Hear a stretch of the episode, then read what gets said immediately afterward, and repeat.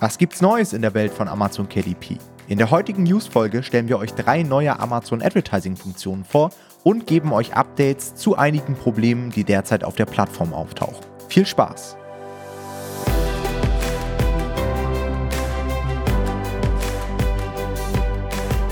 Herzlich willkommen zu einer neuen Folge des Verlagsniveau Podcasts und heute mal wieder mit einer Folge der KDP News.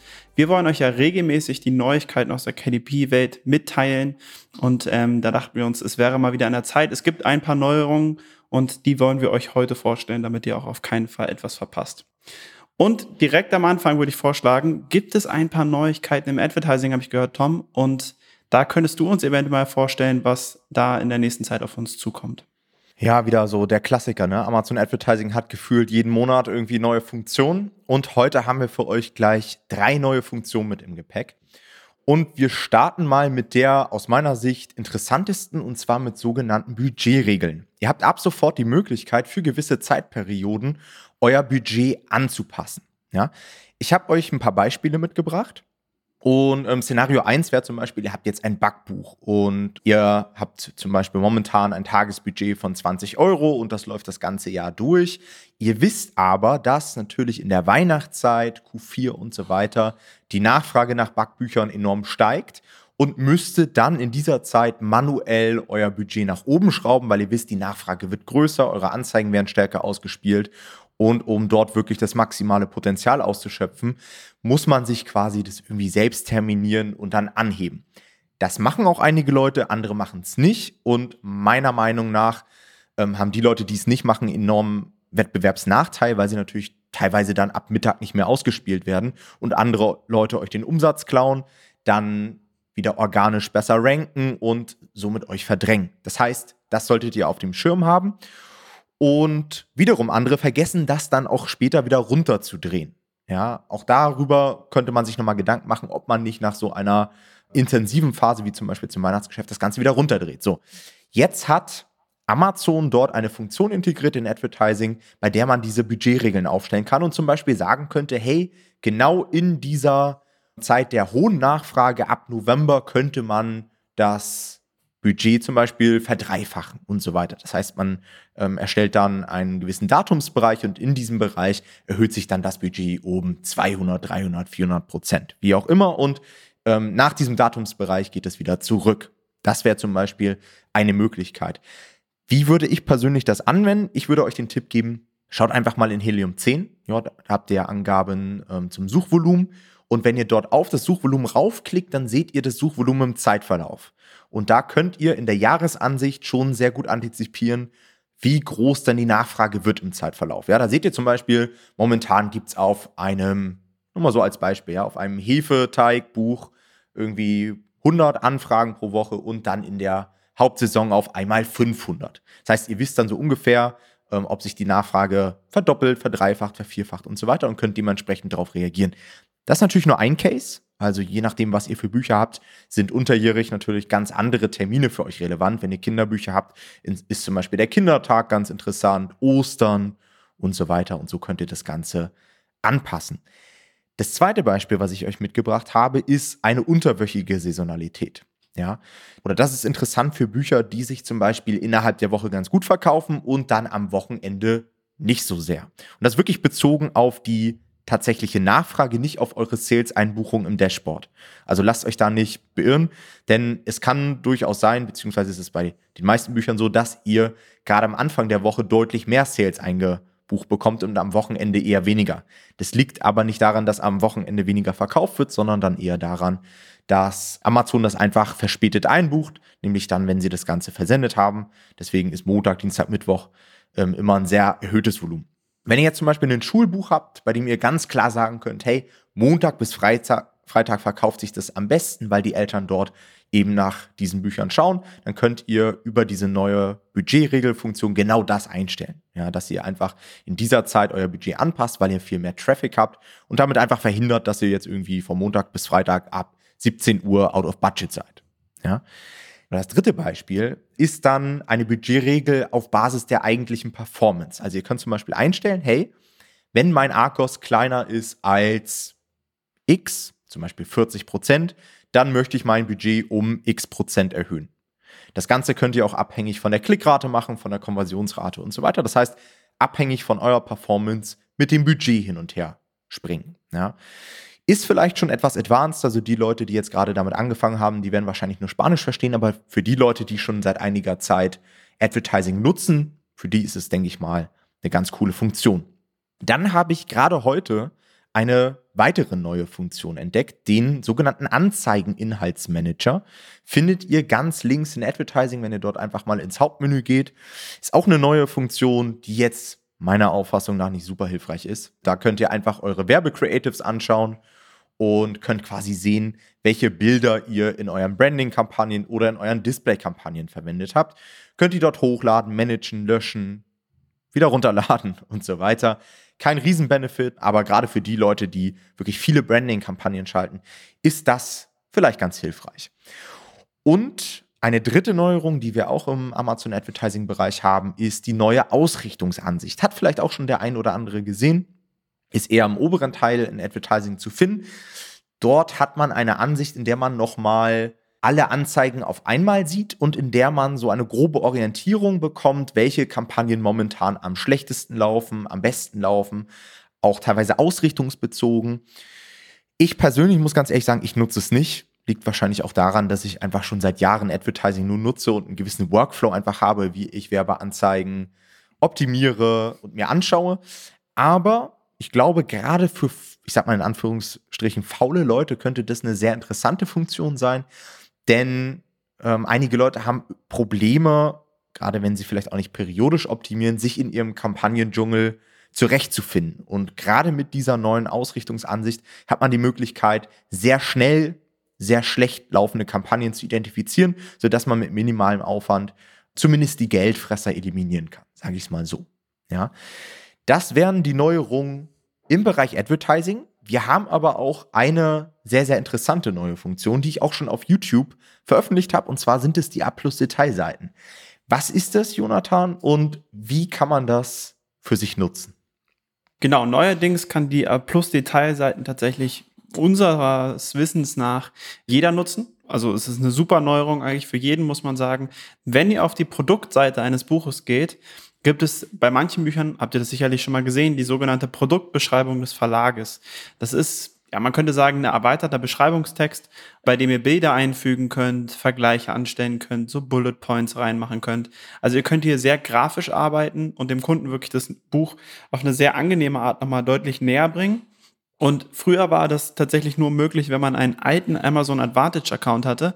Das heißt, auch wir kennen gefühlt nur eine Handvoll Leute, die diesen Account hatten, mit dem man ähm, diese Seiten früher schalten konnte.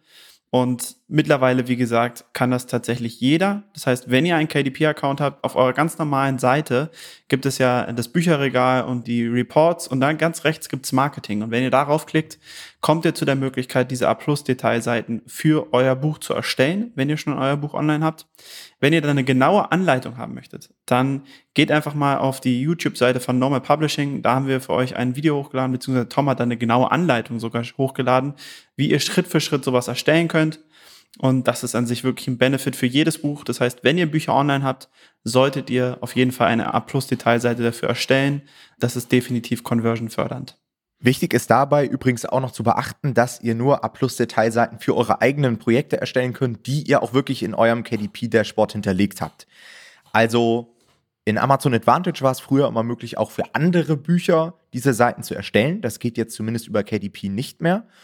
Und ihr könnt auch nur für Bücher A plus Detailseiten erstellen, die eben über KDP vertrieben werden. Das heißt, wenn ihr jetzt zum Beispiel sagt, hey, ich nutze zum Beispiel eine Hardcover-Variante, die nicht über KDP läuft, sondern über einen Distributor, oder ich verkaufe eine Buchversion ähm, irgendwie über Amazon FBA oder was auch immer, dann werdet ihr das mit eurem Account nicht hinbekommen. Ja. Und sage ich auch nochmal dazu, weil mich dazu einige Leute befragt hatten, jetzt gerade in den letzten ein, zwei Wochen. Ihr habt auch die Möglichkeit, dort euch eure A-Plus-Detailseite anzuschauen. Da gibt es so einen Vorschau-Button in diesem Modul-Anordnungsprozess, müsst ihr mal anschauen. Und da könnt ihr das Ganze schon vorher simulieren. Ähm, denn einige Leute hatten Probleme, sich das am Ende so anzeigen zu lassen, wie es dann in der Realität irgendwann auf Amazon aussieht. Also diese Funktion gibt es ebenfalls. Dann gibt es ein anderes Update und zwar zu Markencheck24. Vielleicht kennt der ein oder andere diese Plattform, ist letztendlich eine Möglichkeit, markenrechtliche Aspekte zu überprüfen. Also wenn ihr zum Beispiel sagt, hey, ich möchte mir einen neuen Unternehmensnamen raussuchen oder ein neues Pseudonym oder was auch immer, dann würde ich persönlich das immer einmal checken, ob das nicht irgendwie geschützt wurde für verschiedene Nizza-Klassen und so weiter. Und das haben wir immer sehr gerne über Markencheck24 gemacht. Einige Leute haben es in den letzten Wochen auch schon mitbekommen. Markencheck24 war irgendwie nicht mehr erreichbar. Ich habe auch keine Informationen, was mit dieser Plattform passiert ist. Ähm, nur, dass ihr das einmal auf dem Schirm habt. Es gibt dazu auch Alternativen. Wir selbst nutzen das Deutsche Patent- und Markenamt, DPMA. Die haben auch solch ein Register und da könnt ihr zumindest auf der Bundesebene einmal schauen, ob etwas geschützt ist. Und habe ich gerade heute noch mal ein bisschen recherchiert. Das Amt der Europäischen Union für geistiges Eigentum, EUIPO, hat auch ein Tool, das nennt sich TMView, also T-M-V-I-E-W. Und ähm, da könnt ihr auch abchecken, ob ähm, gewisse Sachen geschützt sind, auch zum Teil international und so weiter. Dann gibt es eine weitere Neuerung bei Textbroker, nämlich ähm, gibt es eine neue Option, die sogenannte Extra-Recherche. Das müsst ihr auswählen in dem Moment, wo ihr einen Autor anstellt für euer Buch beziehungsweise für den Text, den ihr schreiben lasst. Hier unterscheidet Textbroker in drei unterschiedliche Kategorien, nämlich einmal keine Recherche. Das heißt, Textbroker sagt, dass dieses Thema allgemein bekannt ist und es keine Recherche benötigt. Also das ist die Definition von Textbroker. Das könnt ihr auswählen. Die zweite Option ist eine sogenannte Kurzrecherche. Da bezahlt ihr 35 Prozent pro Wort extra. Ja. Hier ist es so, dass Textbroker vorgibt, dass der Autor mindestens drei qualifizierte Quellen heranziehen muss, um einen überzeugenden Artikel zu schreiben. Also es war, äh, wie ihr gemerkt habt, zitiert. Und ähm, die dritte Option ist die sogenannte Fachrecherche. Hier bezahlt ihr 150 Prozent pro Wort extra. Und ähm, hier sagt Textbroker, dass das Thema Expertenwissen benötigt. Der Autor zieht mindestens sechs qualifizierte Quellen heran, um einen hochwertigen Artikel zu schreiben. Ja, also das ist das, womit ihr dann erstmal konfrontiert seid. Hier müsst ihr euch entscheiden. Wir haben hier vor tatsächlich beratschlagt darüber, wie wir damit umgehen würden, weil, wie ihr wisst, ist es bei uns meistens so, wir arbeiten in Expertenkooperationen. Das heißt, in den seltensten Fällen taucht es bei uns nur noch auf, dass wir so Ghostwriter anstellen. Das heißt, wir hatten beide diese Situation noch nicht, dass wir uns hier entscheiden mussten und sind uns aber einig darüber erstmal, dass wir diese Option als nicht so richtig sinnvoll erachten, weil wir eigentlich immer davon ausgegangen sind, dass der jeweilige Autor diese Recherche schon eingepreist hat in seinen Wortpreis. Ja, also wir sind immer davon ausgegangen, dass wir das eh schon mit bezahlt haben. Das heißt, was wir empfehlen würden, ist, dass ihr vorher ja sowieso mit dem Autor redet und auch über diese Punkte mit dem Autor redet. Das heißt, dass ihr ihm ruhig sagen könnt, ihr geht davon aus, dass es bei so einem Text schon vorher eingepreist ist. Wir haben hier immerhin keinen Artikel, ne? also wir stellen die Autoren ja echt für eine ziemlich große Wortanzahl an. Das heißt, der Preis ist sowieso höher. Da schlagen 150 Prozent halt wahnsinnig zu Buche. Und naja, sind wir ehrlich, also ein 30.000 ähm, Wörter Text schreibt halt sowieso niemand ohne Recherche normalerweise. Insofern kann man da auch ein bisschen erwarten, dass jemand diese Recherche da reinsteckt. Unser Tipp also, redet vorher mit dem Autor darüber, macht klare Absprechungen, so dass ihr dann am Ende keine Recherche anklicken müsst und hier nicht nochmal extra etwas bezahlt. Sagt dem Autor, dass ihr davon ausgeht, dass es in dem Wortpreis schon eingepreist ist und dann guckt ihr einfach mal, wie ihr damit zurechtkommt. Ja? Aber das wäre als erstmal unsere Empfehlung zu diesem Thema. Was ich mich auch frage, ist, ob die Autoren das auch schon auf dem Schirm haben. Also ob die alle irgendwie eine E-Mail bekommen haben und so weiter und denen gesagt wurde, hey, pass auf, ihr könnt jetzt zusätzlich für Recherche Geld nehmen. Muss ja so sein, damit sie es dann auch wirklich umsetzen. Ja. Aber wie du schon gesagt hast, ich glaube, das ist rein auf irgendwelche Blogartikel und so, was, und so weiter bezogen. Dann selbst wenn du 150 Prozent mehr zahlst pro Wort und diese Fachrecherche nimmst, dann hast du das Recht auf mindestens sechs Quellen. Aber im Buchkontext ja. sind halt sechs Quellen auch einfach super wenig, ja. Das heißt, dir bringt es einfach gar nichts. Und meine ehrliche Meinung, meiner Meinung nach, ist es Geldmacherei. Also es ist von Textbroker meiner Auffassung nach irgendwie wieder so ein Weg, um nochmal ein bisschen mehr Geld mitzunehmen. Weil eigentlich, wie du gesagt hast, sollte sowas schon mit eingepreist sein. Und wenn jemand da draußen eine Dienstleistung anbietet und ähm, sagt, hey, in dem und dem Bereich kann ich hochwertige Texte erschaffen und schreiben, dann geht man einfach davon aus, dass er sich die nicht einfach aus den Fingern zieht, sondern dass da schon eine vernünftige Recherche hintersteckt. So ist zumindest meiner Auffassung nach, gerade bei den Leuten, die dann auch wirklich Buchtexte schreiben sollen. Ja, vor allem, wenn man konsequent wäre, müsste das eigentlich auch bedeuten, dass äh, die Wortpreise runtergegangen sind alle. Also, dass dann vorher ursprünglich eigentlich was abgezogen wird, weil wir haben ja davor auch nicht extra dafür bezahlt, obwohl Leute das gemacht haben. Insofern wäre es nur konsequent, wenn die Wortpreise billiger werden Davon wissen wir allerdings nichts. Insofern sehe ich das eigentlich ähnlich. Ich finde es auch irgendwie nicht gut gelöst. Es ist tatsächlich ein bisschen untransparent und auch nicht, also ja, nicht so richtig sinnvoll. Aber was, wie auch immer, wir können es eh nicht ändern. Das heißt, wir müssen uns damit beschäftigen und deswegen unser Vorschlag, wie gesagt, besprecht das mit den Autoren. Eine weitere Sache, die wir festgestellt haben und damit auch wirklich die vorletzte Sache heute in dieser News-Folge ist, dass es zurzeit manchmal technische Probleme bei der Verknüpfung von Buchversionen gibt und bei der Freischaltung neuer Bücher manchmal Verzögerungen gibt. Also ich erkläre euch kurz, was wir damit meinen. Wenn ihr euer Taschenbuch und euer E-Book über KDP erstellt habt, so wie wir das ja alle normalerweise machen, und ihr dann zum Beispiel eine Hardcover-Version oder eine Spiralbindung oder was auch immer über einen externen Distributor hinzufügen wollt, was ja durchaus möglich ist, dann war das normalerweise so, dass man irgendwann sich bei KDP gemeldet hat, den gesagt hat, hey, pass auf, die Metadaten stimmen der überein von den beiden Büchern, könnt ihr die bitte zusammenfügen? Beziehungsweise Amazon hat die meistens auch von selber irgendwann zusammengefügt, wenn sie festgestellt haben, die Metadaten dieser Bücher stimmen überein. Die Metadaten sind übrigens der Titel, der Untertitel und äh, der Autorenname. Ja? Jetzt ist es mittlerweile so, und ich habe es auch bei einem meiner eigenen Projekte die Erfahrung gemacht, dass KDP sich da ein bisschen, ähm, ein bisschen querstellt, also der Support vor allem. Ja. Früher, ich hatte hab so eine vorgefertigte Nachricht, wo ich nur noch die ISBNs eintragen muss, um das denen eigentlich zuzuschicken, wo überall steht, die Metadaten stimmen überein, ich bin Herausgeber und auch Verleger dieses Buches. Und aber sie machen es nicht mehr. Ja. Sie verweisen darauf, dass es von selbst passieren wird, wenn die Metadaten übereinstimmen. Das passiert aber nicht. Das heißt, es kann zurzeit da zu Problemen kommen. Wir wissen nicht, ähm, ob das überhaupt noch funktioniert zurzeit, aber es ist auf jeden Fall schwieriger geworden, das steht fest. Unsere Vermutung ist so ein bisschen, dass das vielleicht auch ein bisschen eine Vorbereitung sein könnte schon auf die Öffnung der Beta-Phase von den Hardcover-Büchern bei KDP. Wie ihr vielleicht mitbekommen habt, haben ja einige Leute diese Möglichkeit, schon Hardcover über KDP drucken zu lassen in einer Beta-Phase. Und äh, wir könnten uns vorstellen, dass das schon so eine Ankündigung quasi ist, dass das vielleicht weiter geöffnet wird, so dass mehr Leute das Incentive haben, auch wirklich KDP Hardcover zu nutzen, was wir euch sowieso empfehlen würden, wenn ihr das könnt. Ja, also das ist der eine Punkt. Der andere Punkt ist, wir stellen fest, dass es zurzeit ab und zu wieder ein bisschen länger dauert, bis Bücher freigegeben werden. Diese Phasen gibt es immer wieder im Jahr. Jeder, der schon länger KDP macht, kennt das. Ich kenne es noch aus meinen Low-Content-Zeiten, dass man da teilweise wirklich ähm, 14 Tage warten musste oder so, bis ein Buch online gekommen ist. Das kann bei Content-Büchern tatsächlich sich negativ auswirken, wenn ihr dadurch irgendwelche wichtigen Tage oder irgendwelche Saisons verpasst. Deswegen gilt wie immer, probiert euer Buch wirklich frühzeitig hochzuladen, so dass auch ein paar Tage Verzögerungen da keine Probleme bei euch machen. Auch das ist wieder was, das können wir nicht ändern. Wir müssen einfach damit leben, dass es so ist und müssen das Beste daraus machen. Deswegen einfach das mit einrechnen und frühzeitig euer Buch hochladen. Zum Abschluss dieser Folge gibt es nochmal eine interessante Info für alle Leute mit einer Kapitalgesellschaft. Und zwar habe ich diese Woche eine E-Mail von meinem Steuerberater erhalten und der hat mich darauf hingewiesen, dass es ab dem 01.08.2021 die Pflicht gibt, sich als Kapitalgesellschaft in einem sogenannten Transparenzregister zu melden oder zu registrieren.